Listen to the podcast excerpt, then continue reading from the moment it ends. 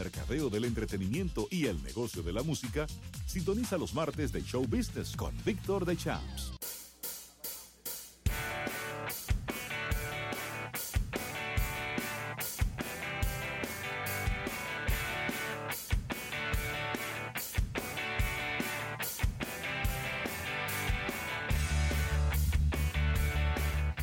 Bien, señores, si entramos en show business, marketing del entretenimiento, estamos haciendo los contactos con Víctor de Champs ya para pasarlo al aire con su sección. Y mira, eh, se, se- hay, un, hay un nuevo trailer que será el, el último de esta película que ha generado muchas expectativas y es eh, Aladino de Will Smith Ajá. eh, el cual le hace justicia a la versión animada de Disney y Aladino ha generado opiniones a favor y en contra con relación a esto. Lo importante es que no están poniendo a Shaquille O'Neal como genio. Creo que es un buen paso por parte de los amigos de Disney. ¿Tú no te acuerdas que, que- que Chazán? ¿Tú no te acuerdas de Chazán con Shaquille O'Neal? Hicieron, hicieron, sí. Mira, No, una, fue, muy fuerte. no, una de las peores películas de todos los tiempos, ¿eh? Claro. Yo vi el trailer Sí. y debo de decir que me generó un sentimiento positivo. Es decir, eh, las, las tomas, eh, yo no sé si son ciudades eh, generadas por computadora, me imagino que sí, porque no creo que vayan a ser una ciudad completa para, en el pasado en el, del Medio Oriente y para hacer una película, aunque no me extrañaría de, de esta película. ¿De quién, de qué estudio es Aladino? ¿De Disney? Disney, sí. no me extrañaría. Sin embargo, veo, veo- vi, mucha, vi muchos efectos especiales eh, y me, me- me pareció muy, a- muy apropiada. Y yo te voy a decir algo, ¿eh? El solo hecho de que Will Smith esté en esta película ya le garantiza de entrada taquilla. Yo no estoy diciendo con esto que va a ser un éxito de taquilla. No, Pero hay gente que es enferma con Will Smith. Eh, hay gente que es una de las, de las personas más influyentes ahora mismo en las redes sociales. Y sin ninguna duda, el hecho de que Will Smith esté en la película ya le garantiza una taquilla. Yo, ¿Cuánto diría yo? ¿100 millones? ¿150 millones? No sabría yo decir, pero le garantiza un buen, un buen ingreso y lo más importante que los otros dos actores no son muy con- conocidos. Entonces ahí no va a haber una competencia de figuras en este elenco de Aladino. Y pienso que es una historia que tenía mucho tiempo que no se filmaba y que hay unas generaciones nuevas que no conocen para nada el cuento de Aladino y la lámpara maravillosa. Bien, y, y recibimos a través de la vía telefónica a nuestro compañero Víctor de Champs, que acaba de salir de una lámpara vestido de aladino. Y qué bueno que lo tenemos a través de la vía telefónica. Víctor, Óyeme, como, y como por acto de magia, Shazam, bueno, eh, mucha expectativa realmente, pero primero pues eh, saludo a Rafael, José Luis y todos los amigos oyentes de Almuerzo de Negocios y sumarme inmediatamente a la bienvenida a nuestro nu- nuevo miembro y parte de este equipo, al- Alfredo Nin, Sí, señor. que es la voz oficial del automovilismo narrador de las Américas Dígalo duro. no de narra- narrador, no, no de, de, de Autódromo de las Américas, de las Américas, así porque es. es una voz eh, que nos llena de orgullo y nos representa internacionalmente, así que la bienvenida formal para Alfredo Nin, hermano, así que eh, abrochado los cinturones que lo que viene es bueno, así como lo adelanté hace un momento. Bueno, ya que hablaban precisamente de, y miren que eh, me estoy recuperando porque estaba en celebración en el día de ayer, porque ayer eh, antes de entrar el tema con, con Aladdin y Will Smith, eh, ayer un amigo nuestro, muy cercano, el Eterno Ranger, cumplió 79 años, Chuck Norris. ¿Qué? Chuck Oh, Norris. Padre Celestial. Chuck Norris. 79. 79. Déjame decirte, a mí siempre me gustaron las películas de Chuck Norris, ¿eh? Amante de la República Dominicana y visita constantemente la ciudad de Santiago. ¿Cómo? Pero tú, Oh, estás, pero tú, estás eso dando, no- tú- pero tú estás dando una primicia. Pero claro, porque recuerden que Chuck Norris es eh, un amante ferviente e inversionista en temas de cigarros. Es un consumidor, eh, diríamos que uno A de los cigarros dominicanos y visita constantemente la ciudad Corazón, eh, visitando a, a- a personas como, como el señor Fuentes en, eh, y Carlos Fuentes. Carlos Fuentes y otras personalidades que vienen aquí a disfrutar de estos exquisitos puros. Y Chuck Norris es amante de la República Dominicana. Y lo bueno de Chuck Norris, Víctor, es que fue estrella en tres partes. Estrella del cine, estrella, estrella de las artes marciales y estrella de la televisión. ¿Cierto? Es cierto. Eh, con éxito en, en las tres, Sí. ya que eh, eh, memorable aquel combate con Bruce Lee, Pero claro.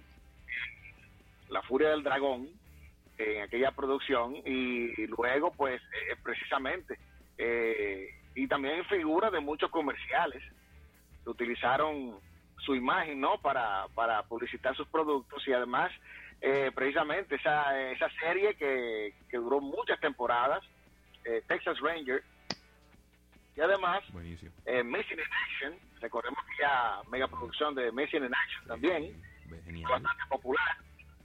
Y precisamente, y, y también eh, sus dotes de, de atleta, ¿no? Como eh, exponente de las artes marciales, Chuck Norris. Así que, eh, una- yo podría- decir que una, una carrera impecable ha tenido este este actor. Y, y, bueno, y me alegra saber este- esta primicia que acaba de dar Rafael de que de que es amante de nuestro país, precisamente de la zona norte. Así es. Qué bien. Vamos a hablar eh, precisamente de, de la expectativa que, que eh, reina con el estreno de Aladdin, que será estrenado este fin de semana. A ver eh, cuánto estaría eh, generando. Y ahí corroboro precisamente con José Luis, me parece que, que, que va a estar por encima de los 100 millones de dólares en su primer fin de semana. Por- ah, El hecho de que, sí, el hecho de que Will Smith en esa, en esa producción, que es un actor eh, popular, de imagen muy potable y, y bueno, eh, tiene ya una, una especie de, de, de sello ya de, de cierto éxito ya el, tan solo hecho de tener a Will Smith en esta, esta modalidad de Disney que ahora eh, es parte de todo el, catálogo que veremos este año de películas en live action, que es el, el- el formato de que veremos eh, tanto esta producción como Aladdin, así como El Rey León, que será estrenada este año también, aparte de la muy esperada Dumbo, eh, que es la película en base al, al elefante que puede volar y en esta ocasión dirigida por, por el maestro Tim Burton, que será estrenada este año. Y así que vamos a ver cómo arranca eh, Disney con, con, esta, con este estreno este fin de semana de Aladdin. Ah, lo que sí puedo resaltar es que el pasado fin de semana, recordemos que se estrenaba Capitán Marvel y salió por la puerta grande. No quedó corto, no quedó corta en la, en la expectativa creada alrededor de, de esta heroína y se suma y desde ya es el tercer opening más alto para el mes de marzo de todos los tiempos. ¿Cómo? Wow. Así es, así que tan solo a nivel de eh, doméstico en Estados Unidos recaudó 153 millones de dólares y en el mundo, alrededor del mundo, recaudó 455 millones de dólares en este fin de semana. O sea que eh, realmente quedó eh, y la expectativa que se tenía con este personaje de, de Marvel, no he tenido la oportunidad todavía de, de verla. Estaré viéndola este fin de semana. Larry Pichardo, Pero- Larry Pichardo la vio, disculpa Víctor, me dijo que es una película que no podemos dejar de ver para el seguimiento de Vengadores Endgame. Es una película que no se puede eh, dejar de observar dentro de dentro de esto. Te lo digo porque quizás en la República Dominicana mm, las personas no tienen mucho conocimiento de esta heroína Pero ¿cómo tú vas a decir eso? Los fiebruces no saben de quién se trata. pero es muy es muy es muy estrecho el círculo de, de Fiebruces no es un ella no es un personaje eh, eh, un héroe tan popular como como como otros. O sea es prácticamente con una una llegada nueva un planteamiento de, de, de heroína nuevo pero el seguimiento que y esto lo decía en la sección de Eric el seguimiento y la hilaridad que ha venido dando Malver en sus historias es algo sin precedentes y que le ha dado muchos resultados desde el punto de vista de mercadeo y de generar expectativas películas tras películas. Recuerda que en Infinity War, la última escena, termina Samuel L. Jackson colocando un mensaje, una especie como de beeper, y el logo que aparece es el de Capital Marvel. Eh, eh, Víctor, no sé si recuerdas esa última escena cuando desaparece Samuel L. Jackson. ¿cierto? Eh, y es precisamente esa, esa, estrategia de los estudios Marvel de unir eh, una producción tras otra, donde vean pistas de, tal vez no necesariamente de una película que venga tal vez del mismo personaje, pero sí enlazando con precisamente con, el conjunto ¿no? de Avengers, y lo ha hecho de una manera magistral. Eh, están así que ya el público se queda luego de los créditos. Muy común ver todo el público esperando que viene después de los créditos. Ay, sí. Nadie se sale de los créditos en República Dominicana sí. y tú ves a las muchachas de limpieza esperando que todo el mundo se salga y viendo los créditos también. O sea, es, es bastante cómico claro. esto. Pero me gusta eso porque yo creo que eso, independientemente de que solo lo logran las películas del universo Marvel, eh, creo que es importante para que la gente también vea parte de, de las personas que trabajaron eh, detrás de las cámaras en las películas. Siempre, siempre he criticado que los artistas no hablan más de los compositores de sus canciones. Y en las películas hay mucha gente que trabaja detrás y que son los responsables de que las películas queden bien. Y qué bueno que la gente se sienta ahí, que mientras tanto va viendo y va leyendo quién fue el encargado de edición de sonido, quién fue el encargado de vestuario y cosas por el estilo, ¿no? Y, y que, y que ellos también tengan su, sus minutos de gloria.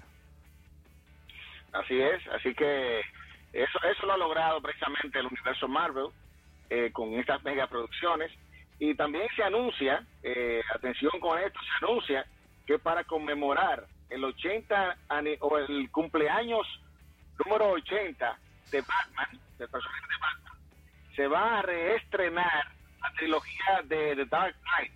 ¿Cómo? Eh, realizada por uh, Christopher Nolan, será estrenada en formato IMAX en, en cinco de las eh, de las eh, salas de, o más bien de la de las líneas no de salas de cine aquí en Estados Unidos para conmemorar el 80 aniversario de, de Batman pues, estará siendo exhibido eh, nuevamente la trilogía de The Dark Knight una trilogía que fue bastante exitosa y además que bueno el hecho de que se elija esta trilogía habla de lo bien, lo bien que lo hizo Christopher Nolan, además de que al retomar este personaje, luego de, de, de, de en cierto modo, el personaje de Batman caer en una, en una decadencia, con una elección malísima de actores que tal vez no debieron hacer este personaje. Bueno.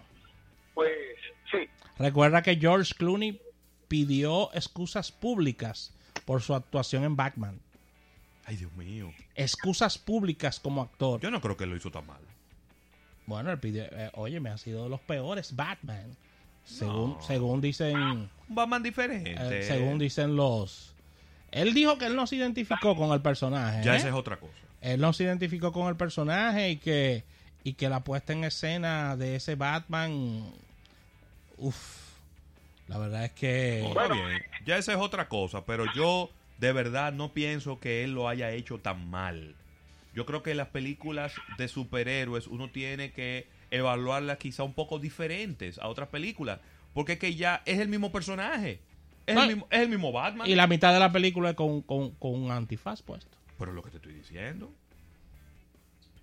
Sí, pero yo, yo sí entiendo que tal vez George Clooney lo que no tuvo suerte fue con la con el guion que hicieron en esa ocasión para Batman, porque parecía, en vez de darle el toque, claro, Batman es un personaje que que podemos ver que puede irse desde el, desde el punto serio hasta el toque de broma, pero como que eh, el, el guion, ese guion fue bastante flojo. Muy flojo también, ese de guion. esa- sí, de donde, donde estuvo eh, George Clooney, que ahí estuvo actuando también incluso Alicia Silverstone en esa producción. Arnold, Eh, Arnold, Arnold estuvo, el, Arnold Schwarzenegger tuvo la actuación del hombre de hielo, flojísimo también, Cierto, cierto. flojísimo. Pero eh, ya de, cuando se retomó, eh, pues esta, esta producción con, con Christopher Nolan y también pues eh, Morgan Freeman que estuvo dentro del, del reparto, ¿no? Eh, Michael- y, y otros tantos,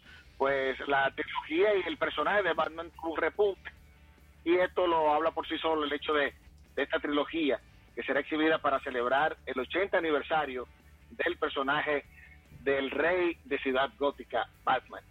Muy Bien, bien. por otro lado, oigan esto, Britney Spears realmente es, es eh, de verdad que es digna de admiración porque ahora Britney anuncia que viene con un musical, ¿Cómo? musical para Broadway. ¿En serio? Recuerden que ella fue de las primeras artistas de su generación que hizo, eh, va- vamos a decir, residencia en Las Vegas Sí, claro.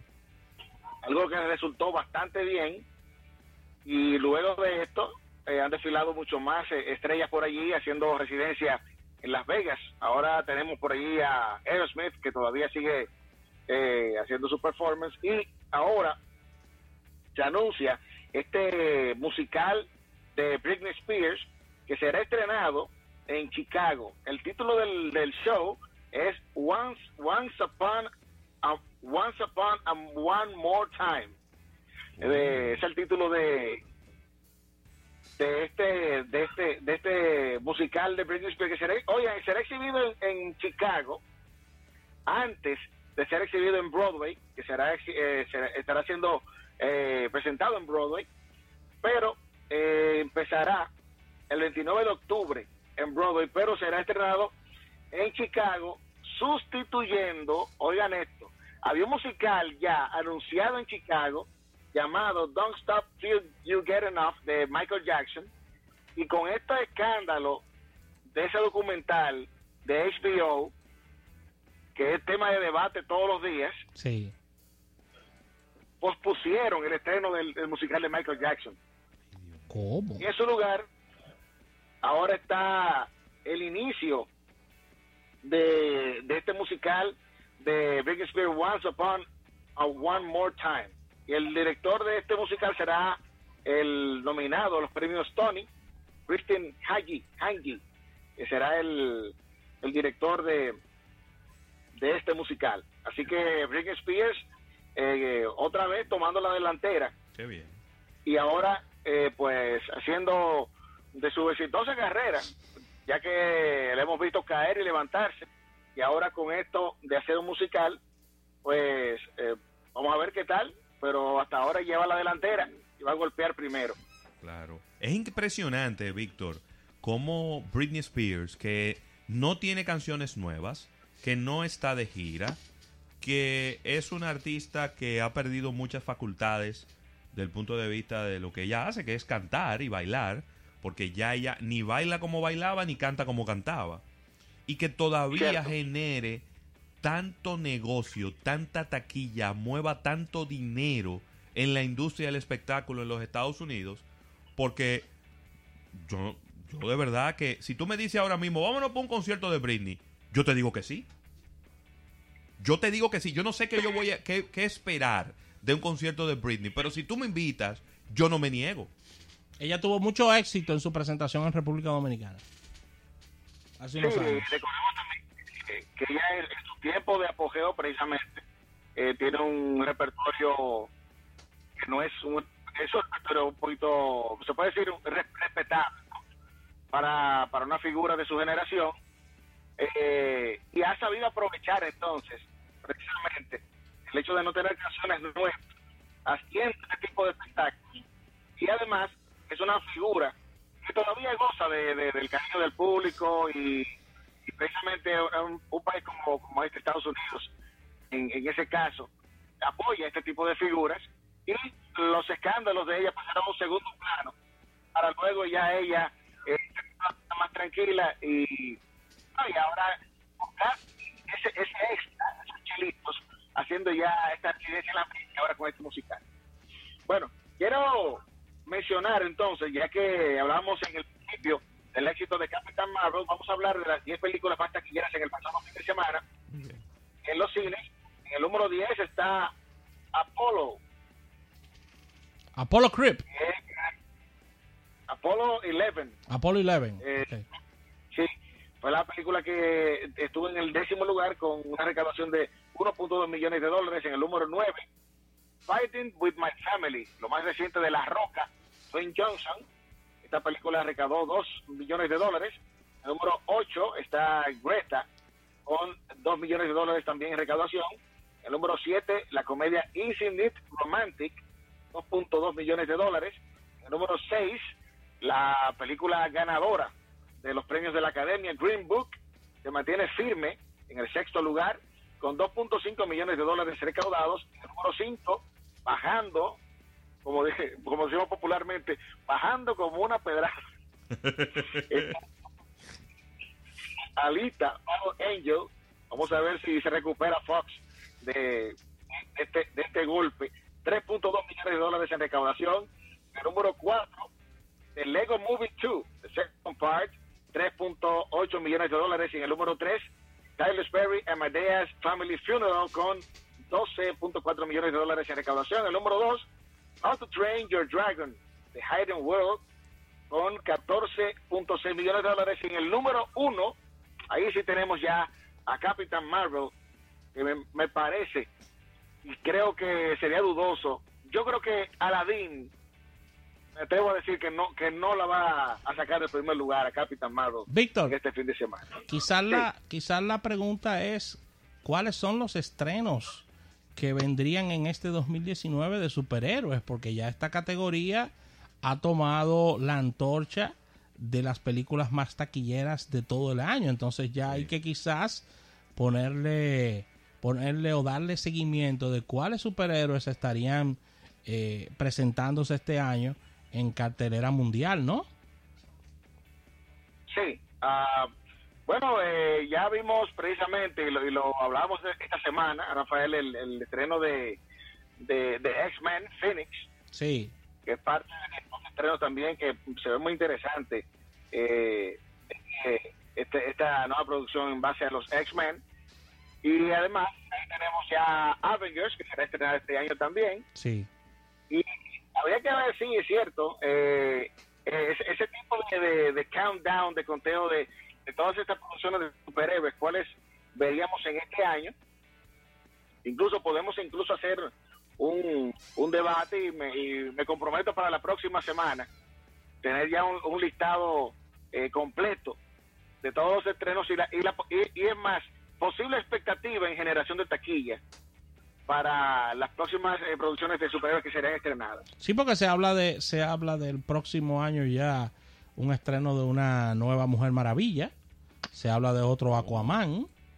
En el caso de de Bueno, aquí aquí tengo un listado.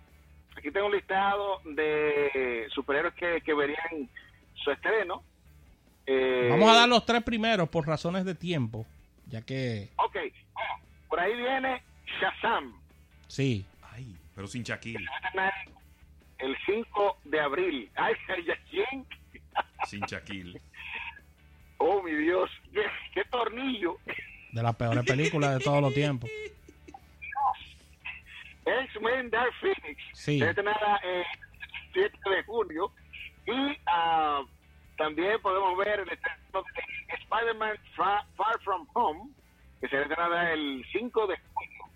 Muy buena fecha para este estreno Muy bien. de Spider-Man. Y además, eh, uniéndolo con este querido y uniéndolo también con una fecha que sería el 4 de julio acá en Estados Unidos. Bueno, Víctor, agradecer tu presencia como cada como cada martes. y dándonos las principales informaciones de show business, marketing, entretenimiento. Te tendremos ya la próxima semana. Era Víctor de Champs acompañándonos. Vamos a dar las gracias a la Asociación La Nacional y a Vinos Carlos Rossi por el almuerzo de negocios del día de hoy. Mañana nos unimos con otro programa a partir de la una.